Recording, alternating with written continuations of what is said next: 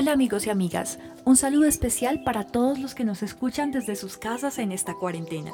Damos inicio a una nueva emisión en Radio Luna.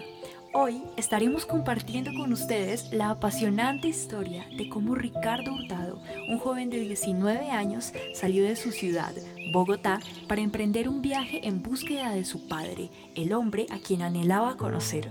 Mi motivación arrancó desde que yo tenía 16 años y me empezó a picar esa incertidumbre de querer conocer eh, mi padre, ¿no? Mi padre que es una persona que nunca lo había reconocido Simplemente como cuando conoces a una nueva persona y pues haces amistad, eh, quería hacerlo con él directamente, por eso me fui en búsqueda de conocerlo. Esa fue mi motivación. A pesar de las ganas de enfrentar dicho viaje, no faltaron los obstáculos en el camino. El viaje empezó desde Bogotá, yo recuerdo que estaba trabajando, yo hice unos ahorros y me fui de viaje a buscarlo. Lo único que sabía era que él había trabajado y se había conocido con mi mamá en, el, en la parte de la educación, entonces me fui al Ministerio de Educación de Medellín, que era donde él era, él era de Medellín, fui a la Secretaría de Educación, allá me brindaron información de él.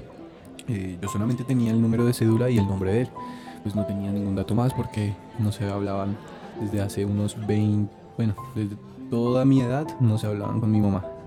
Más o menos como al año que fue que él se fue, al año de nacido yo. Sin embargo, em, cuando llegué a la Secretaría de Educación de Medellín me dijeron que nos fuéramos para Armenia, la última ciudad que visité, que fue donde lo llegué a encontrar.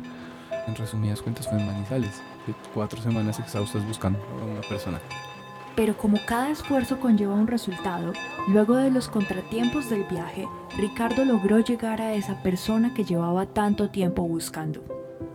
Fue un encuentro bastante eh, bonito, pero bastante extraño porque fue un abrazo de cariño de dos personas que nunca se habían visto de frente, sino que los genes lo atraen y se, y se atan en, y, y, unen a una persona, a dos personas en una, ¿no? Entonces esa atracción de genes que teníamos pues nos dio ese amor eh, de, de, habernos conocido y de que haya sido una sensación muy bonita al haberlo visto por primera vez.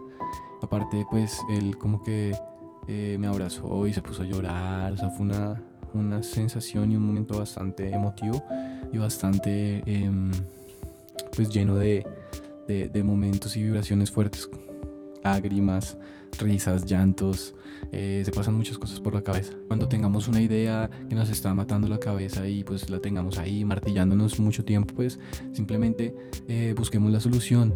Mi solución fue ahorrar juiciosamente para poder irlo a buscar, porque pues lo que me impedía era el dinero para poder viajar y conocerlo. Eh, y pues lo ubiqué. siento que la relación que tengo actualmente con él es de una amistad y también puedo decir que es de un padre normal como si nos hubiéramos conocido desde que nacimos, que sí nos conocimos, pero como si hubiéramos llevado una vida así, pues debido a que eh, he aprendido a conocer a esa persona y más que a un amigo se ha convertido pues en una persona bastante especial. Eh, nunca pensé pues tener a un amigo tan cercano y que fuera pues mi padre, porque prácticamente es uno de mis mejores amigos. Lo tengo lejos, pero siempre me acuerdo de él, siempre hablamos y es una relación bastante extraña, pero bastante hermosa y bonita y llena de, de, amor, porque es amor puro, amor de amigos, de amistad y amor de familia, amor de, de padre e hijo.